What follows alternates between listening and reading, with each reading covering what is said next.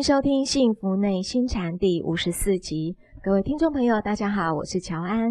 与我们一起在线上的是内心禅创办人，也是钟岭山内心教育基金会董事长张庆祥张讲师。张讲师您好，乔安好，各位听众大家好。在我们节目的一开始哦，一样，我们先来进行我们听众朋友非常喜欢的张讲师的解惑时间。第一个问题是这样的啊，这位朋友问了，他说：“讲师您好啊，我有时候看待一个人在打量一个人的时候啊，如果旁边的人对他的评价不好，我也就会觉得，嗯，他应该就是不好。所以想请问讲师，我们应该要抱着怎么样的一个态度去看待一个我们不熟悉的人，才不会对一个人乱下评论呢？讲师。”对不熟悉的人，何必下评论呢？等我们慢慢跟他的交往有了一段时间跟认识，嗯哼，那我们在内心里对他有一个人格上啊，大概在什么定位，也才有一个准头啊，不是吗？哦，所以不要对刚认识的人就下评论。对，但是我们对他的观察是必要的。嗯哼，我们对一个陌生的人就说我相信你，有必要吗？也没必要啊。是。对不对？是害人之心不可有，防人之心不可无啊。嗯哼。好，但是我们也不贪求人家什么，我们也不要求人家给我什么，是也不想陷害人家。是好，那么我们就跟他慢慢正常的交往的过程，然后慢慢的观察一个人，然后如果你有一天发现，哎，这个人德行很可以，那可能你才可以跟他交朋友啊，或者是你投资的时候你可以找他呀。啊。呃，重要的事情可以交付他啦，有事情可以找他谈心事啦。是对你相信的人，你才会这样做嘛。所以要用时间来证明吗？是啊，不能道听途说。古圣先贤教给我们的，就告诉我们说，你褒奖一个人，必定要有一些事实啊。一个人问你说啊，他好在哪里呀？啊，那么你要跟他讲哦，他过去什么什么时候做过什么什么，是不是要有所依据呀？所以才能够说这个人好，我要推荐给你嘛。是。好，你不能说我刚跟他认识，我觉得他应该很不错，我就把这个人要推荐给谁了？你对他毫无了解。也不能说我听说人家说他很好。是，诶，听说只是听说嘛，但是我需不需要观察？需要观察，或者人家说他不好。是。但你需不需要观察？是。你也需要观察，这不叫做怀疑，嗯，这叫做实事求是。是。你不能道听途说嘛。是，好，这知道了。但是我现在如果认识了一个朋友，已经认识一段时间了，也深交了一段时间了。可是呢，我看到他的缺点，那该如何去拿捏要提出谏言的时机呢？因为这位朋友说啊，我就是老抓不准什么时候应该给我这位好朋友提出这个意见。为了抓准这个时机呢，反倒让我自己的气血老是七上八下的啊。这个你有空，他有空的时候都是好时机呀。哪里需要挑什么黄道吉日吗？不需要啊，啊，他的心情还可以，随时掌握好时机啊。好，这样就可以了。对啊，人生很短暂，不能老是等嘛。而且还老是让自己的气血为了这件事情七上八下的哦。一个谏言就让你七上八下哦，可见得呢，你要好好学习内观呢，好好学习关照。是 在这个情境下怎么自在？这简单的功夫一定要先学起来啦。是，要不然你就连朋友有明显错误提个谏言都要七上八下。嗯，到底是为什么？你怕丢了自己的脸吗？还会怕他不高兴？你朋友对你印象不好吗？会。反过来说，你希望你维持在朋友心目中一直都是很好的形象吗？你到底求个什么？呃，你这件事情看起来绝对不是为了钱。不是，但是到底是不是为了名呢？人若无所求的时候，心情是不容易七上八下的。你得好好想想这句话。但讲是他是我的好朋友，觉得我应该跟他提出谏言，但我很怕我讲出来了，反而变成我跟他的友谊就有疙瘩了耶。呃，一个古代的君子要谏言的时候，哈，不会去考虑说我讲的是对的事，是正确的事，是有的事情的时候啊，嗯，该讲不讲的时候，他以后会更差。那我就不会去考虑短暂的时间里边他对我的印象好不好了，这根本就不在考虑的范围之内。是是是，谢谢讲师，讲师听你那么讲就很清楚的很明白。那这位朋友啊，他请教讲师的是，他说我的一位亲戚对这个素食菜单里面有这个荤食的名称哦，比如佛跳墙啊、糖醋鱼等等这种菜肴的名称，他很不以为然，因为他觉得这就是因为吃素的人心不静。才会想要吃这样的菜色。所以呢，他想请教讲师，我面对这样的亲戚，我可以用什么样的说法来回应他？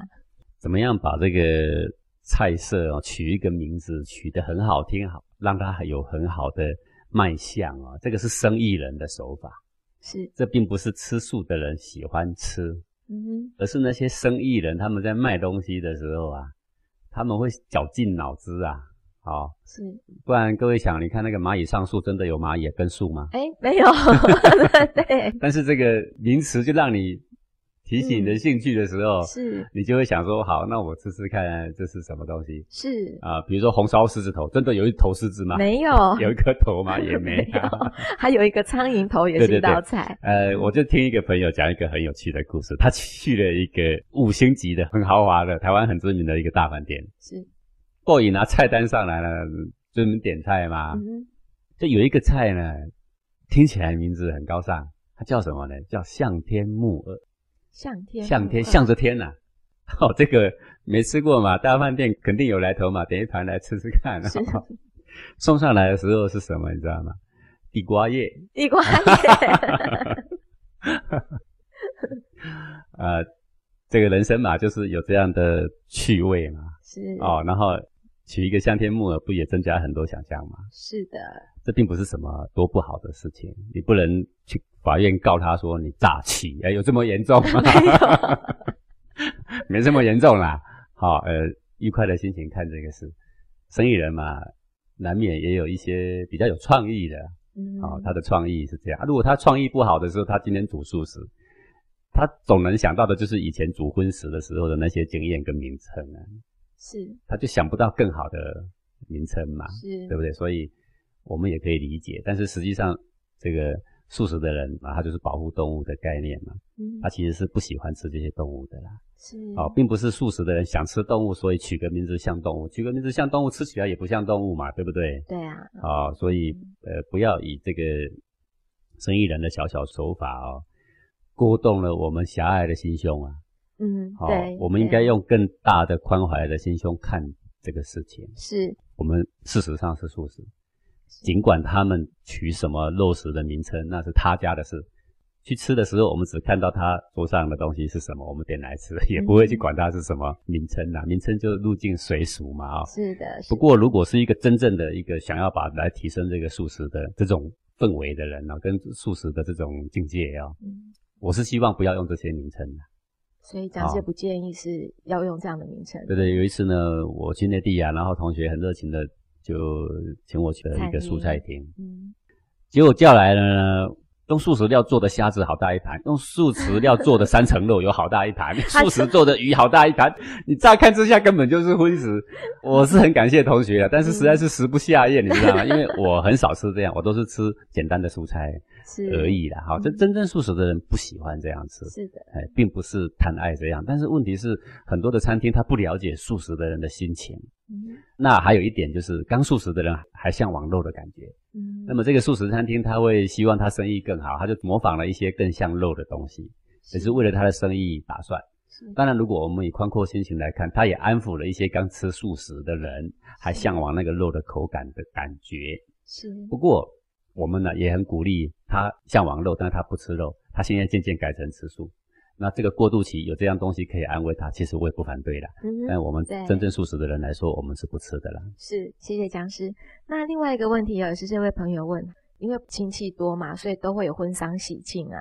他说这位亲戚呢，他是绝对不拿商家送的那个毛巾，呃，所以想请问讲师，这个是个人的心理作祟，还是说真的有要注意的地方？比如说我们就是人家婚宴的时候呢，我们拿那个糖果，我们很喜欢，觉得很有喜气的感觉。可是到了商家拿那个毛巾，觉得晦气是吧？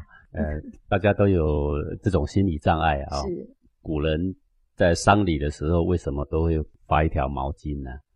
这原因就是因为古人是一个很敦厚的民族嘛，是，嘛，如果有亲友过世呢，悲从中来，难免要流泪嘛。嗯哼，忘了带手帕，对不对？所以啊商家会很体恤这个来送葬的人的心情，所以准备了一些手帕。嗯哼，啊，那演变到现在就是变成大毛巾了。是，好，另外一个作用呢，就是呃，送葬的时候要抬棺木嘛，然后后面的跟随的亲友要走很远，人生最后一天他会想办法尽量把他送上山头嘛。是，好，那把他送上去走好远的路，不是就会流汗吗？嗯那流汗呢也需要擦汗水嘛，那流泪也需要擦泪水嘛。是，哦，所以会很体恤的准备的，这是对人对亲族的一种关怀。是，好，那拿的人也就是方便嘛。好，好像是每一个家族来嘛，他都会发一条。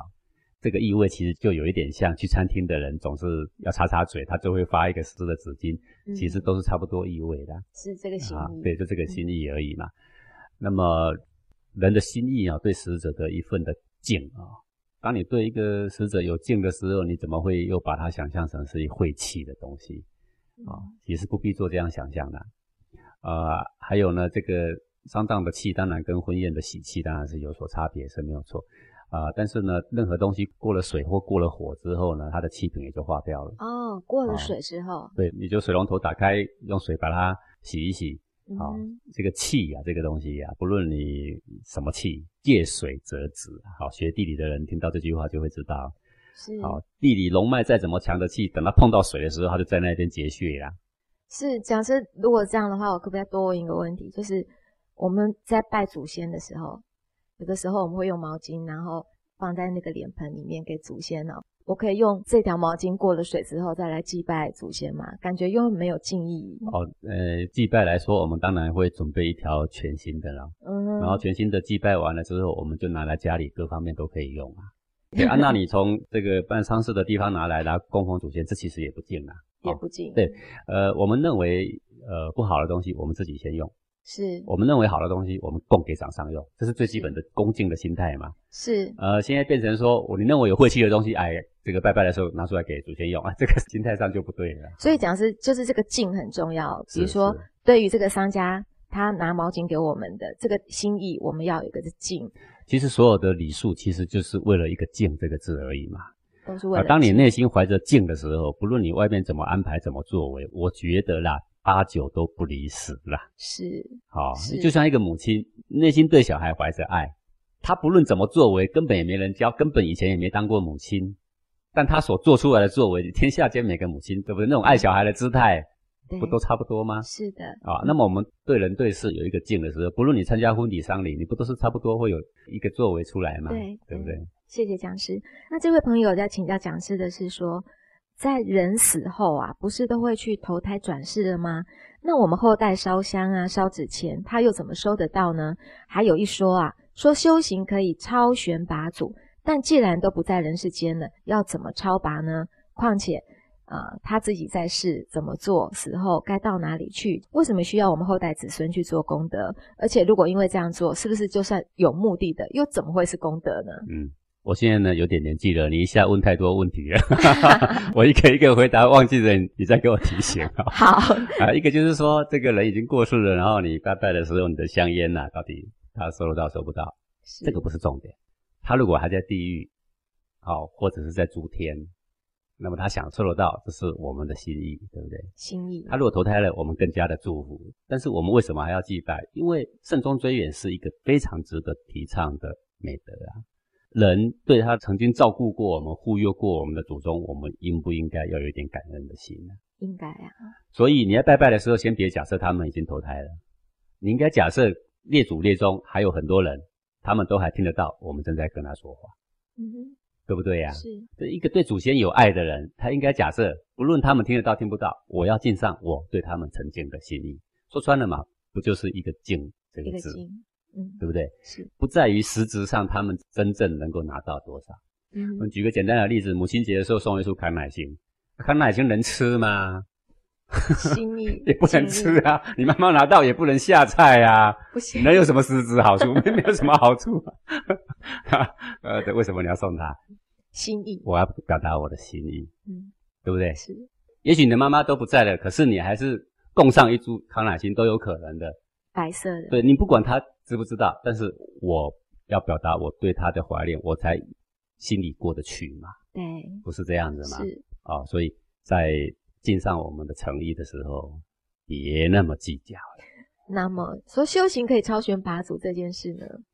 超玄拔祖是这样啊，就是说我们一个人好好的修为，我们就在我们的身中播阴取阳，我们的阳气越来越盛，浩然之气越来越盛的时候，它会突破了我们皮肤，它会再扩及到我们身外。是这个法身的功德越圆满的，这法身越强越大。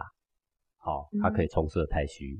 好，那个孟子不是说嘛，其为气也，自大自刚，以其止养而无害，则摄于天地之间。哎，冲射在天地之间，佛陀的法身不也是如此吗？好，那我们的气跟祖先的气是一脉相承，它其实是就像一条线牵着，好像中间有一条疏通管道是牵着的。这就是为什么祖先的祖魂啊，对于后世的子孙的气运是有所影响的原因，也就在这。啊，那么。他也许投胎了，但是他的过去上一辈子的祖坟，也许他的地理还没坏，气还正旺着。是这个气顶对他下一辈子投胎依然有影响，对他的上一辈子子孙依然还是有影响。哦，所以当我在修炼的时候，我正在播音取阳的时候，我的气越来越干净的时候，嗯，那一条通往祖先的脉络虽然是细微，可是呢，它也等同于慢慢的把祖先累积的那些浊音，透过我这个有福德的子孙，慢慢把它给代谢掉。嗯，那也就是说，对他的法身的清净度有帮助，也就是说，对他的智慧的开明有帮助。也可以说，他如果已经投胎了，对他投胎之后的那个上世的祖先，也就是现在的人，气运各方面都是有帮助。嗯，是以这个方向来说，说一个人修行啊，超九玄七祖是一个比喻，不是说我成佛，他们通通成佛，而是说我成佛，他们都得到好处。是哦，所以一个人修行，他所要背负的事情实在是很多，你非得是一个大担当的人物了。对，你才真正有办法说好，我要大步伐走上修行这一条路。好，你才会真正心甘情愿的说，我呢要替众生去背负什么东西。你连你的祖先对你有如此浩大的恩泽的，背负一点点你都不肯的话，你还肯为众生去背负什么？所以古圣先贤修行。他虽然知道他一个人正在修行，他裨益他的家族很多，但他不会怨说：“哈，你们都不修，都靠我一个。”没有这样的人，因为全天下的众生都靠他，他都心甘如饴了，他哪里会去计较这些？而且，呃，被他超拔而得到他的好处的呢，都是他的亲族嘛，都是对他有莫大恩典的人嘛。包括他修好了，对他的子孙福泽也有影响。好，我们举个简单的例子，孔夫子呢做至圣。他的子孙到现在已经七八十代了吗？不是吗？对，代代呢，你看都是人人，对，都是很有福德。懂了，谢谢讲师。那讲师，你刚刚讲到播音取阳哦，这位朋友他问了，他说：“请教讲师，既然一阴一阳谓之道哦，那气是由这个阴阳两气组成的，但是我们一直在提倡说是我们要长养精气神啊，要养阳气呀。那他想请教讲师的是说，那阴气是不是就都没有用呢？”呃，这个问题实际上是一个莫大的误会了。然后我在很多课程里面呢，我也都讲过这个概念，也都回答过这个问题啊。道呢是一阴一阳，是在这个先天的时候，我们还未投胎为人的时候呢，我们就是一股一阴一阳非常综合、非常太和的一团的气。是。那么我们投胎了之后呢，后天的这个天地又给我们了一股气。好，这一股后天进来的气。相对于先天的原始的气，就把它独立出来，叫做阴气。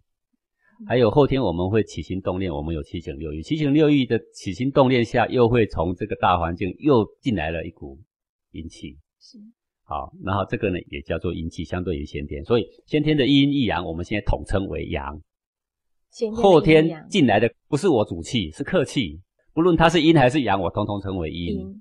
播音取阳就是说不属于我本命中的波调，叫做播音。是取阳就是说属于我本命的再恢复，叫做取阳。是是这个概念。是是啊，那阴阳呢都是一个比较级的东西啦。嗯嗯，好比你说张老师你好高哦，他说我好高是把我跟谁比？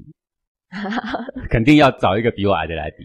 是。忽然另外一个人说张老师你还真矮，那他说我矮了跟谁比？跟姚明比，当然我是。嗯，矮冬瓜一个啊，对不对？对，我跟个小学生比，我我可能是蛮高的啊，是，对不对？我一会高一会低，究竟是为什么？是因为跟谁比？比较。所以阴阳就是这个概念。你为什么称它阴？为什么称它阳？是因为跟谁比？对，跟谁比？是是。如果先天跟先天比，我们的性中本具有阴阳；如果先天跟后天比，先天叫做阳，后天就叫做阴。嗯，你单独看后天的阴里面，其实就是有阴阳；你单独看先天的这个阳里面，其实也有阴阳。是。好，当我播音取阳完成，只是告诉你说我回复了先天原有阴阳的比例的平衡太和。是。啊，这叫做修行呐、那么孟子叫做养无浩然之气。哈，孟子不谈阴还是阳，他说浩然之气，浩然就是先天那一股充沛平衡的阴阳，当它具足而没有后天干扰的时候，它是非常流畅的，所以叫做浩然之气啊。这样讲，那佛陀就说哦，这个呢非常的干净，叫做金刚法身，也是一样的东西。嗯是是啊，懂了这个概念，谢谢讲师哦。那这位朋友要呃，请讲师帮他一下，就是他家里有个小麻烦哦，请教讲师。他说啊，我妈妈最近迷上了那个保健用然后预做的那个床，那个广告说的天花乱坠，说可以治那个慢性病啊，增强免疫力啊等等的。但这张玉床要价是四万人民币哦，我妈妈被洗脑，强烈的要买。但是我爸爸跟哥哥是反对买的，全家人为了这张玉床就起了争执哦，我也左右为难，我应该怎么帮助家人来处理这样的事情呢？讲师，嗯，当然，如果我们家境很可以的话，满足一下母亲的要求也没有什么啦哦、嗯，啊，但是之所以会这样问，可能就是说，哦，如果这一床买下去，可能对家里负担还蛮重的，是，对不对啊？啊，如果可以负担的情况之下，母亲那么坚持，如果以小孩子的心态满足他，也没什么啦。不过呢，倒是要提出说，为什么母亲这么坚持要买这个玉床？你不能说因为商人给他蛊惑了，当然商人卖东西就是要有他的手腕跟说辞嘛，嗯，也成不了什么罪过了啊、最重要的是，这个母亲一定在身心上有一个什么样的疾病，而刚好这个商人的说辞里面投其所好，刚好也说中了某几个病症，刚好跟他是完全吻合的。这个老人家哈、年轻的时候也许花了很多很多的精力啊，赚了很多很多的钱呐、然后呢，到年老的时候啊，都花在哪，你知道吗？都花在买药、买保健品上面啊。啊，这个事情，我以前呐、我的这个奶奶呀、嗯，活到九十多岁，是，从差不多七十多岁开始呢，几乎每个礼拜都看到她在买药。嗯，她听的电台都是那个广播卖什么药卖什么药的对。哦，就是说老年人怎么样，哎呀，你爬楼梯爬不动，这个药吃下去的时候，你马上就要健步如飞啊。对，你一个晚上起来上厕所好几次，哎呀，这个吃下去的时候就跟小伙子一样，对，讲师你都知道，他就马上勾起了他想要买药的念头，嗯，非常强烈。他的钱他都几乎都用来买药，是，儿孙怎么劝都劝不住，为什么？因为你没有老，你不能体会。当你要上个公车都爬不太上去的时候，有任何一个人告诉你有哪一帖药会让你健步如飞，我告诉你，你就是会心动。会，所以这个时候应该是如何来这个教导你的母亲一个正确的养生的概念哦，我觉得是非常重要，让她觉得她的健康有希望，让她觉得可以过正常人的生活，我觉得这是很重要的。好，那么我们所提倡的静坐啦、站桩啦，是，啊、对于老年人的腿力、脚力、心脏血管上面的能力，呃，都是非常非常立即有帮助的。好，不过呢，缺点就是要吃一点点小苦了，嗯，也也不是大苦了。每天太阳起来的时候，你能够陪着你的妈妈好好站桩十五分钟，不用一个礼拜啦，一个礼拜她就知道改变很多了啦。好，站桩什么时候用？好，各位呢，跟着太阳走就对了。跟着太阳哎走，，太阳起来我们就开始来站桩、运动等等，活络筋骨。那个时候呢，事半功功倍好，太阳快下山，你才在那边做，哎，对。嗯，然后太阳要下山，我们才做，就事倍而功半。那有功是有功，但是呢，就效果慢。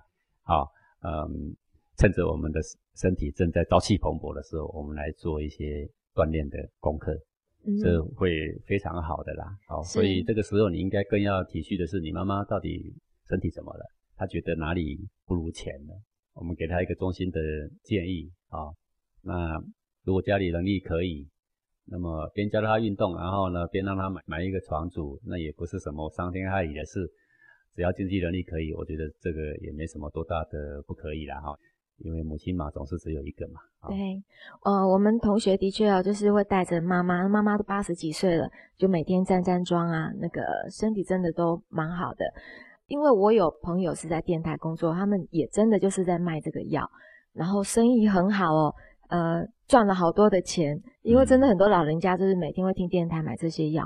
那想请教讲师，对于这样子的电台啊，我们又应该怎么应应呢？还是说它就是一个没办法应应？这个就是现在的社会的自由现象嘛，啊、嗯呃，他只要没有伤天害理，他来说他这个产品很好，我们谁也管不着嘛。是呃，各位你想想看，如果有一个护肤霜说可以去除雀斑，你看明天 生意就会很好了，对不对啊？如果再有一个什么护肤霜说可以去除皱纹，你看明天有多少人买啊？是不是吗？这个是呃很正常的社会哎呀，现象。讲师你那么一讲，好像发现也不是只有老人家是啊不是只有老人嘛？你们年轻人还不是一个化妆品呢？几万块你们不是买着走了吗？如果真的有效这对吧？一个 LV 的包不是几万块，你们也买着走了吗？二三十万的也有嘛，你们还不是买着走了吗？哎呀，你妈妈这个浪费也说不定没有你一个包啦。我觉得呃，那个人同此心呐、那个渴望被勾起的时候总是这样。对，但釜底抽薪的办法呢，就是让他知道自己没有欠缺，嗯哼，是从自己的本质上来加强、来锻炼，这是最好的方法了。是，感谢讲师的解惑，也欢迎各位听众朋友来信提问，或者来与我们分享您的心得。那我们就先进一段广告，待会回来再请讲师来跟我们讲公案哦。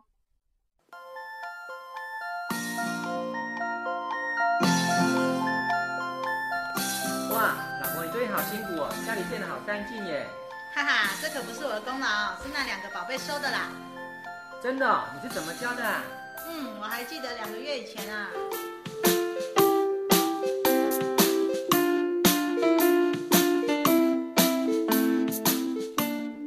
阿宽、小鱼，阿宽、小鱼，阿宽，叫你们两个是不会回答啊！客厅赶快收一收，到处都是你们的东西。都是美美的啦，最好睡。我管你们的，反正现在收一收对了。你爸回来要呱呱叫，快点收，不然等下有你们两个好看。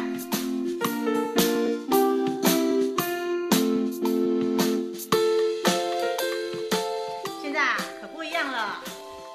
现在我们会自己收拾房间，弟子规有讲，父母应互还。哇，真的不一样耶！这个小树们的帮助还真大。而且还变得更有责任感，也更懂得感恩呢。那下次客人什么时候？我再推荐隔壁的陈阿姨，让他们小孩一起去。嗯，下次的时间是六月七号、八号，报名电话零二二九一零一九零九，中岭山内心教育基金会。哎，叫陈阿姨他们赶快报名哦，很快就额满了。爸爸要记得帮我报名哦。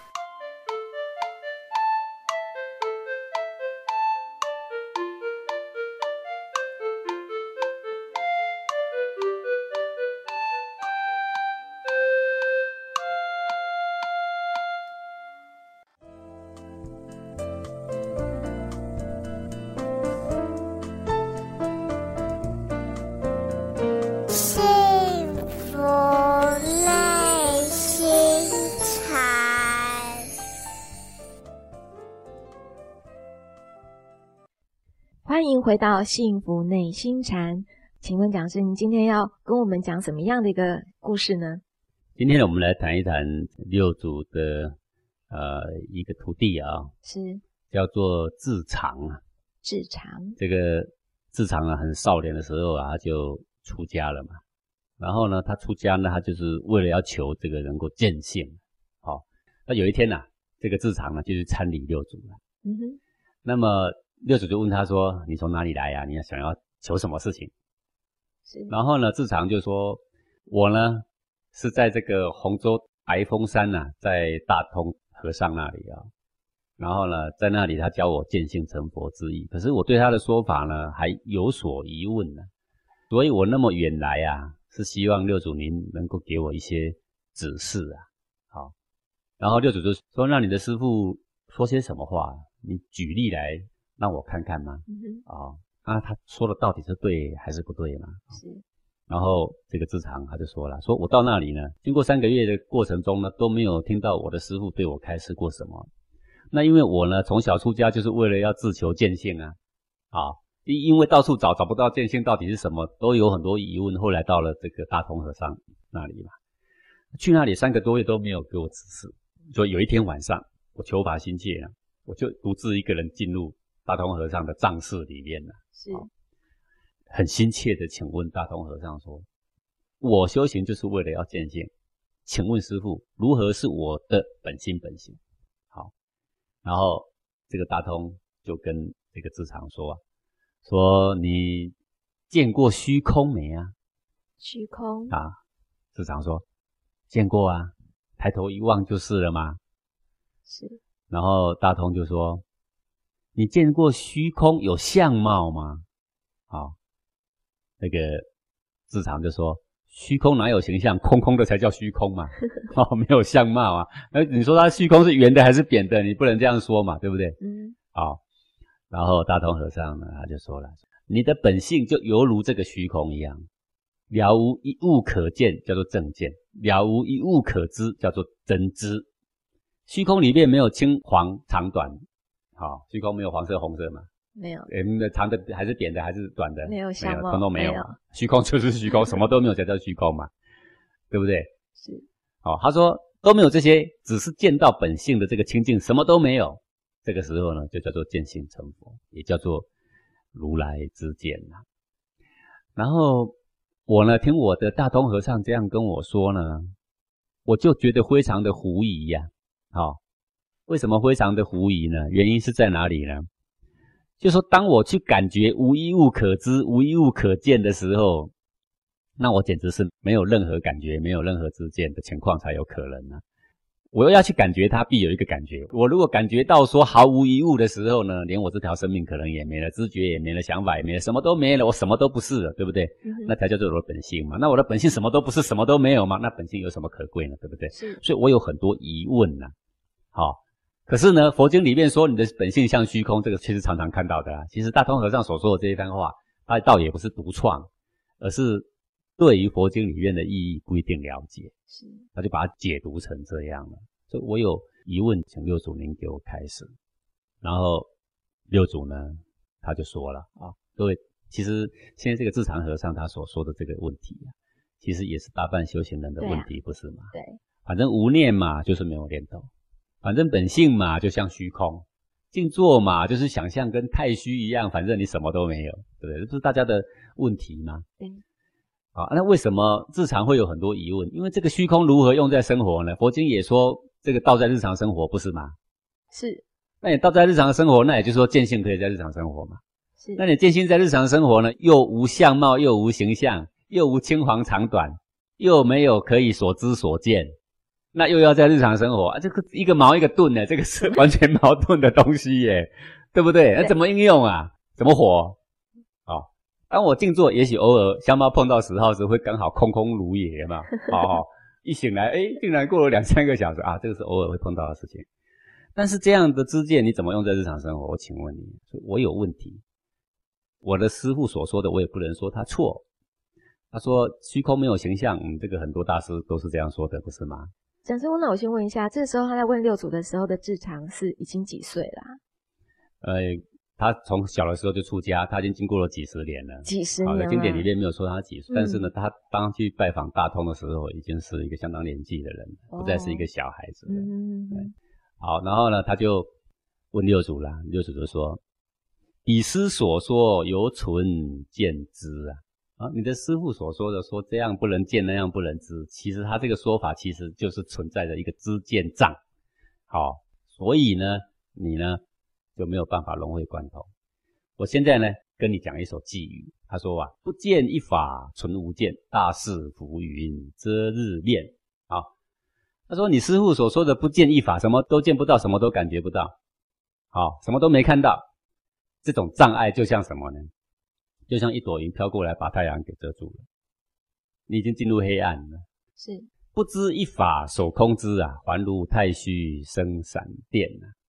好，你说你不知一法，什么都没有感觉，然后你守着那个空空如也。各位，如果你静坐过，你就会知道，好像很空的时候，忽然又有一个闪电在你的眼睛里面晃一下，对不对？对呀。当你很空很空的时候，到底我现在是知不知道我那个空？哎，光光你这个闪现。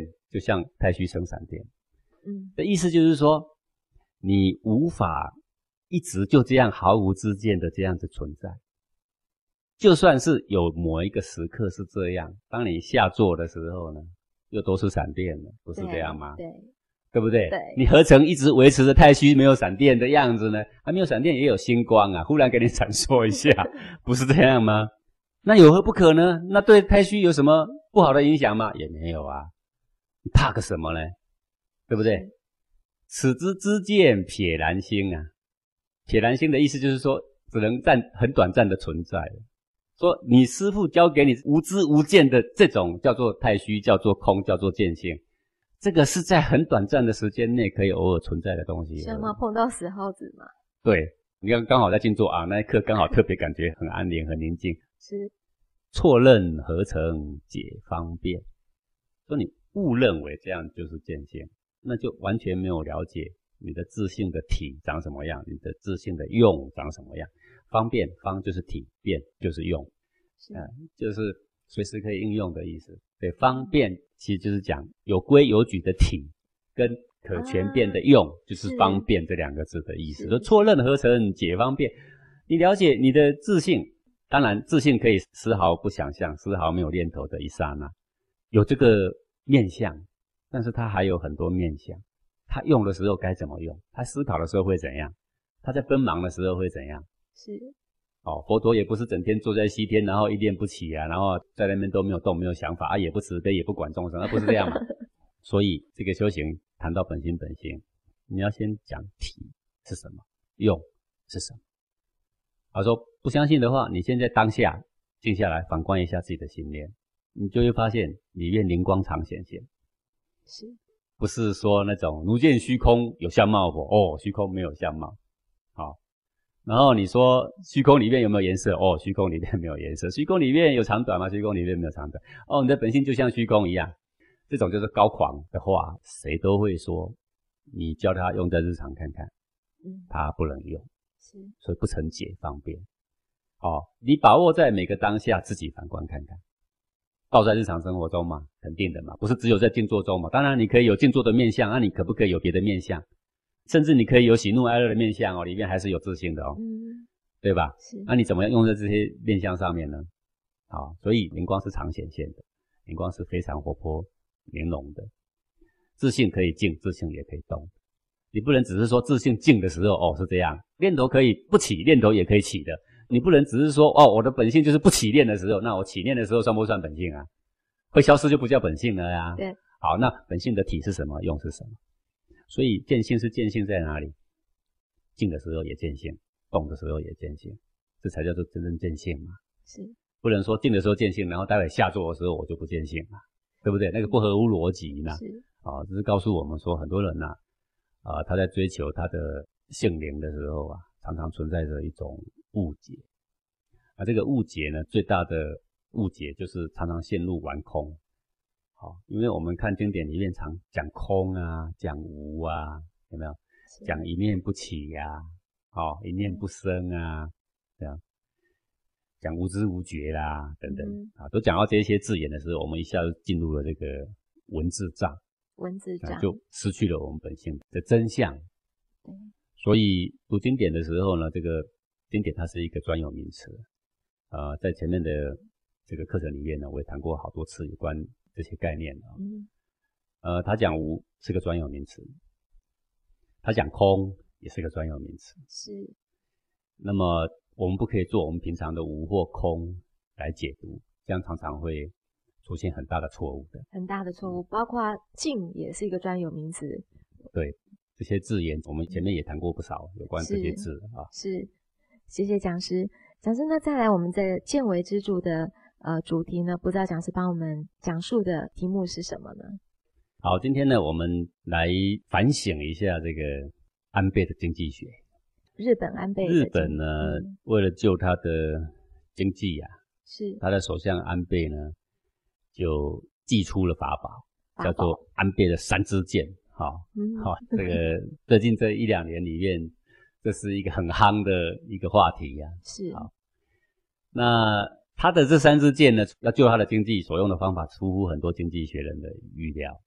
可是他又很坚持独树一格，所以人家就把它称为安倍经济学，因为没有人敢用嘛，嗯，没有人敢用，就他用，用的还这么大胆，嗯。讲的信誓旦旦嘛。然后呢，真的初期也发生了好大的效果，对所以就人家用安倍经济学来恭维他，简直就是把他看成经济学者嘛。是好，那他的三支箭就是三个方案嘛。第一个呢就是货币宽松政策。什么叫货币宽松？就是印钞票，好，那不跟美国一样？多印钞票，嗯然后叫银行呢多贷款出去，是好，然后这听起来也很对的。你多贷款出去，民间的经济会活络，然后呢会开公司，哎，然后呢就有就业机会，好，似乎是这个逻辑的啊。然后呢，日元的大贬值，好，这也跟货币有关。贬值是什么目的呢？贬值的目的就是说让出口变成很顺利。日元贬值就是外国人跟日本买东西的时候呢，东西会变很便宜啊，便宜，啊，所以就刺激更多人跟日本买东西啦。嗯但是这个就像一把锋利的刀啊，它是有两面刃的。你看起来这边得到好处，好，那日本的东西的钱变薄了，那他跟外国买东西是不是变贵了？对，所以对日本来说，进口的东西都忽然变贵，是但对出口来说呢，外国人买他的东西都忽然变便宜。是，好，那可是他为了要刺激他的出口，因为日本很多大厂都是出口的嗯，啊，丰田啊、索尼啊，嗯对不对？那么多厂，他们赚钱都是没有出口，就是没有钱进来了嘛。好，所以为了刺激这个，他们就大大的贬值，好，就牺牲那个进口的部分。嗯然后这第一事件，大家就是比较眼睛为之一亮，比较具争议性的。然后充满新闻性的时候，就大家会一直报道它。好，虽然这一件在很多经济学者的眼中根本就是行不通啊，但是问题是他干嘛那么信誓旦旦呢？诶，这个新闻记者也不一定懂经济呢。嗯，但是问题是他很充满新闻效果啊。对，因为没有人敢这么做，这个记者会报的东西就是充满新闻效果，他就会报了。哦，所以全世界一直报一直报，哎，越炒气氛越新鲜啊。第二支箭就是刺激他的财政，比如说他投资五百亿美元的公共项目啦，另外还有一千亿美元的什么什么，其实这个了无新意的。各个国家救经济不都是扩大公共建设吗？啊，是第三支箭就是经济的这种结构性的改革啊，比如说设计经济特区啦，推行行业的整合啦，等等等等这些的东西，其实这个也是了无新意的。嗯其实安倍的三支箭里面呢、大家很睁着眼睛看的啊，第一支箭吸住眼球的就是第一支箭。第一个，我大量的印钞票，好；第二个，大量贬值，那我的出口一定会更好。是那么等出口的公司赚多钱的时候，员工薪水就会增加，员工薪水增加的时候就会去消费，会消费的时候经济就会活起来。哎，这个就是一个良性的循环啊，这个构想是这样。结果呢，开始的时候呢，它非常成功。怎么样成功呢？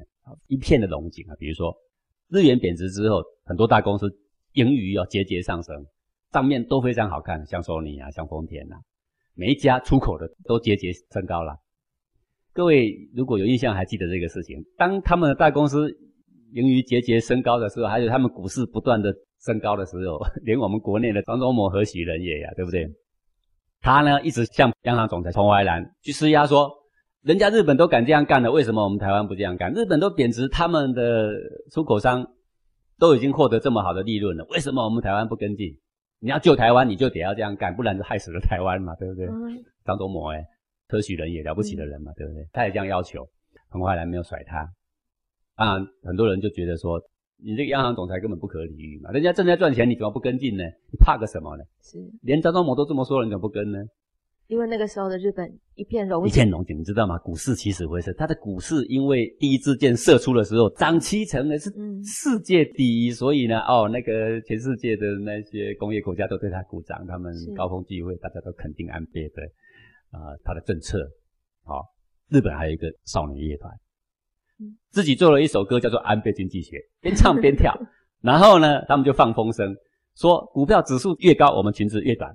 啊，这是很有话题的。嗯为什么？你就可以知道当时的安倍是多么的得人心。得人心，好、你竟然敢用一些经济学者都不敢用的办法，而让我们的国家，你看简直是起死回生哎。嗯好，然后呢，他去年就拿到了二零二零年奥运主办权，因为大家对他们看好嘛。哦，这个安倍很有作为嘛。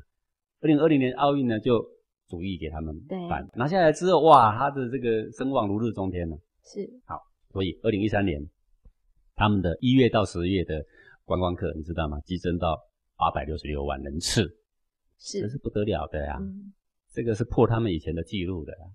所以你从这些数字上面来看，你就知道说，其实第二支箭、第三支箭其实都了无新意啊，吸引世人的目光，就是第一支箭，箭大量印钞票，贬值，好，确实也达到一些效果。可是我们看事情不能只看这个短暂的这一面。讲师，你意思说这个龙井过了吗？对，若是事情这么简单，全世界马上跟进了嘛，嗯，对不对？是全世界都不跟进，这边看嘛。是，好，事实是如何？好，我们现在来讲它的事实。第一个就是日币贬值，对，账面上很多财团都获益，可是获益的只有那一些少数的大企业，像索尼啊、像丰田啊等等。对，钱被大企业给赚了，但是员工薪水有没有增加？答案是没有。为什么？因为刚开始用这三支箭正在获利，我还不知道接下来下一年、下两年会怎么样。以前已经亏很多了嘛，我怎么敢才赚一点点钱就赶快发掉呢？不会，它会累积它的能量，它其实钱并没有马上花出去嘛。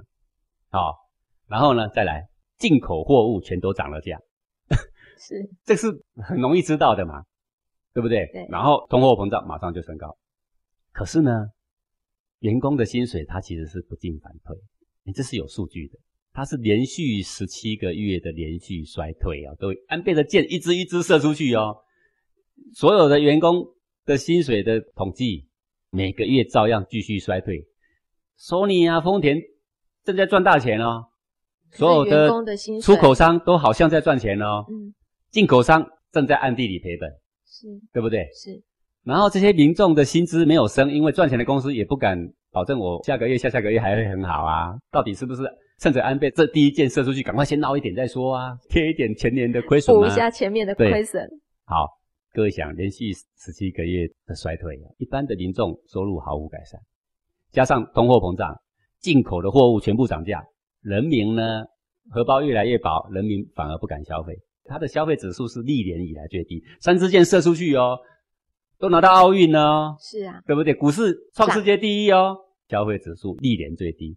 然后由于进口货物大量涨价嘛，民生物资跟着一起涨嘛，所以大家就不敢消费。然后这个时候，因为国家财库也是空虚嘛，他竟然又调高消费税到百分之八。对，你看哦，荷包减少了哦，不敢消费了哦，东西都涨了哦，他又调高了消费税。然后从账面上看，日本的大学生的起薪又比去年又衰三个百分点啊、哦。他们大学起薪，据调查大概现在是六万台币左右。嗯，哦，六万台币，各位你觉得很高吗？不是的，他们吃一碗拉面就要八百块、各位你一定要了解这个事情。是好，那台湾现在的大学生起薪，现在调查是两万六台币，嗯韩国大概折合七万四台币。你看韩国已经跳到很高了，日本根本就被韩国比下去了。你不要以为六万比我们两万六高很多，不是，他们的物价比我们高很多。高很多，好，然后呢，他们的这个全国的生产毛额就是 GDP 嘛，他们继承长是减半。各位，你知道减半是什么概念吗？国民生产毛额就是一个特定时间里面全国所生产的商品的劳务市场的价值的总和，哎，减半呢，减半，就是我们国家生产出来的东西跟劳务的价值减半掉了呢，对不对？好，那我们以为出口一定很好，没有想到出口也衰退。为什么呢？一下的龙井是一时的，嗯，为什么？因为忽然好像日元贬值了，他对你的需求，以前踩刹车没有买的，忽然买了。啊，是但是呢，他不可能一直买啊，对他的需求也是有限够的对，因为这攸关全球的需求的问题啊。对，所以呢，稍微过一下时间，出口竟然也衰退了。所以逆差呢，已经大到多少？大到一兆日元。各位，逆差是什么意思啊？总进口值大于总出口值，叫逆差，就是进口的东西比出口东西大很多很多，而进口东西因为日元贬值变很贵很贵，对不对？对，之所以这个比以前更雪上加霜，所以国内的整个投资信心大崩盘，然后薪水又没增加，因为三支箭射出去哦，是。奥运拿到了哦，股市是涨七成哦，零存款家庭总数却创了新高，层次越低的越是上班族的越惨。好，这里面呢就有一个例子嘛，日本大阪的一个母亲才二十八岁，跟她三岁的儿子活活饿死在公寓里面，一个月之后才被发现。去他家里面搜索呢，连一块钱都没有，什么都没有剩，冰箱全部空空的，只剩下那个盐巴。讲师，所以是这支箭让日本的人越来越穷了，贫富差距越拉越大，Sony 赚钱，丰田赚钱，嗯出口商赚钱一开始而已哦，后来出口商也没赚钱，所以他们当时不敢大花薪水是正确的，是我们只能说正确的对。龙井不在嘛，嗯可是进口的货品呢，却非常非常的遭殃。是哦，然后日本男人一个月零用钱现在降到一万一千台币啊各位，你以为一万一千台币很多吗？你要知道，吃一碗拉面就是八百块，一万一千台币才吃几碗拉面呢，对不对？对，是所有三十一年以来的最低。好，OK，这些都是事实。安倍的三四箭射出去之后一年多，然后呢，这个日本自己在做的这些统计，十七个月，等于是一开始的前半年算很连续十七个月一直摔，嗯一直摔，一直摔一直摔。虽然出口商开始赚钱了，里面照样一直摔，一直摔。为什么一直摔？因为进口的部分你无法填补嘛，是对不对？好，这个就是为什么我们要讲见微知著呢？做一个事情，也许你一开始看起来是很好的，但是你要不要想长远一点？嗯我们的这个张忠谋看到人家赚钱的时候，心里难绵痒啊。批评的就是彭淮南，你是没有远见的。嗯各位，我们现在才经过一年多两年，我们再来看彭淮南有没有远见？有远见非常有远见，是对不对？哎，你会做晶圆厂，不一定能够懂经济呢，是，是吧？所以安倍看来也不懂经济哦。哎，不懂，但是就是政客敢喊啊，嗯政客是以吸眼球为他的言论导向啊。嗯哼哦，所以日本的困局呀、会越来越雪上加霜，它的困局还真正在后面。所以安倍他更没有办法去解这个套了。这个结嗯是自己打上去的一个死结，是后面更难解套。是哦，那后面要解他这个套，因他以前贬值而产生的负面效益，要再把它救回来，那还要太多太多的这个政策跟措施才有办法。那么日本为什么我说他后面接踵而来有很大的困局？其实有一个道理啊、呃，当然台湾也走向这个困局，是我们从一个东西的消费啊就可以知道它的困局有多严重。日本的成人纸尿布的销售量是婴儿纸尿布销售量的一倍多。哦，你一定觉得说，说讲这样啊，你分析这个要干嘛、啊？哦，卖成人纸尿布跟国家有什么关系？我告诉你，这关系可太大了。怎么说？就表示日本六十五岁以上的老年人的数量，比十五岁以下的小孩的数量要多很多。它的比值是多少？你知道吗？是一百七十六比一百。就是说，十五岁以下小孩有一百个的话，老年人有一百七十个。好，这些老年人，第一个握有房子，第二个握有股票，他们握有社会资源，但是第三个，他们不太消费，不太消费。对不对？对。好，是因为这样的缘故，越来这个比值要越高，最后会变两百比一百，会变两百五比一百。好是，这个就是世界上现在很多国家的困局呀、嗯啊。然后这不是这一支箭、两支箭能够救，必须要一个釜底抽薪的一个办法。我只是说，在安倍提出三支箭的时候，说要大幅贬值，那么很多国家也提出质疑，但是因为它的龙井一下就出现了，所以变成很多当时反对的人是鸡嘴变鸭嘴，讲不出话来了啦，对不对哈？现在呢，经过了两年的时间，大家再回来检验，确实它造成的祸害啊，比前面所得到的呢还要多很多。所以讲是这个案例应该是说见微知著是最快发生，就是一开始没有想清楚的话，你看对两年来它反而是更糟糕。政客往往在鼓动一个事情，嗯关心的就是眼前能不能吸众生的眼球，吸选票的眼球，是能不能吸到掌声。嗯他其实所关心的，并不是真正长远后的影响。对，只是因为安倍这时候因为当然还在位置上啦，这个不好的状况已经发生了，发生了但是有更多的是呃，也许这个政客他下台了，各位你要知道，嗯因为一任的政客也没多久啦。对啊，好，等到四年后安倍不在了，这个烂摊子下一任上来再接，嗯人家会把罪过归咎在下一任的身上，根本就不会说是安倍的问题。今天是因为还好这个现世报来的太快了，是，所以大家现在就知道说是他的问题。嗯好，但是属于股票的龙井现在还正在日本盛行，是对不对？是，那么这个属于奥运的龙井，未来啊还嗯还有所期许。对，但是属于民生的凋敝呢，嗯，那则是正在进行的现在进行式。所以做一个策略，不能只考虑到呃讨好了少数人，是你要考虑到的是全面性的一个影响，嗯，这个才是能够对得起后人来交代的。对哦，好像前不久嘛，我在一个老人家到公所办一点事情，那么呃这个老人家呢就跟我说了，说哎呀，我们还要感谢我们呃台湾某一个某一个政党啊，好、嗯然后他说啊，因为有他们的存在呀、我们今天才有老农年金一个月七千块可以领等等的。然后讲得很高兴啦，很感恩啦。但是呢，我就这边冷静的想，我就跟他讲一句话：，对你那么感激，但是钱是谁付的？钱从哪里来？他说：我们干嘛管他钱从哪里来？我说：我要告诉你，钱从哪里来。现在的台湾的国库的负债是高的不得了，我们简直要跟希腊来比啦，各位啊！好，然后我们还不断的提福利，钱从哪里来？就是从后面的子孙来，因为我们是举债发红利呀。是啊，各位这样听，也许你没有感觉，就像我们今天去借钱去玩乐一样意思嘛。是，你已经没有钱，你一穷二白，然后你明天呢去借了十万块，然后呢带着全家人好好的呢去全世界旅游一一番嘛，这不是败家子是什么？嗯，他说，可是我们已经明明领到了，对啦，你借了十万块，你也明明去玩了嘛，是，那又如何？谁来还钱？你说我不管嘛？你不管可以，你欠的钱你的儿子要还，下一代对不对？所以我们看事情是不是有一点太过于短视近利呀？对，我不是说发红利不好，我们是不是要发给该发的人？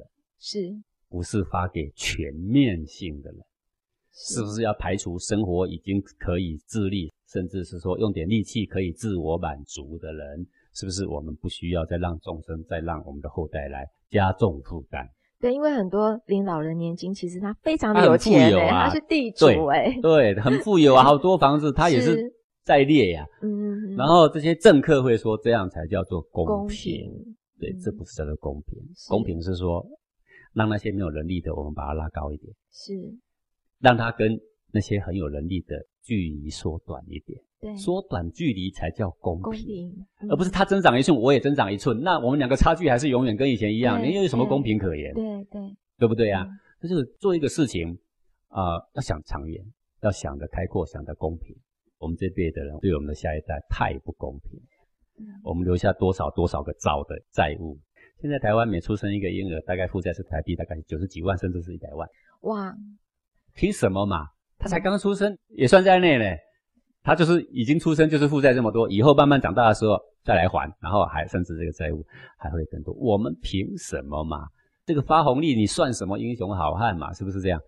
啊，所以我是说，事情看不能只看自己的利益，是要兼顾到别人的利益，要尊敬到啊全天下众生都各得利益，这才是好办法。是。讲真，真的是您会想到说，现在婴儿他一出生他就要有多少的债务哦？可是有多少人是短视经历？真的，我觉得我们大家眼光都要放得远一点。我们感谢讲师今天的空中讲授，也感谢各位听众朋友的收听。我们下星期同一时间空中见喽，拜拜。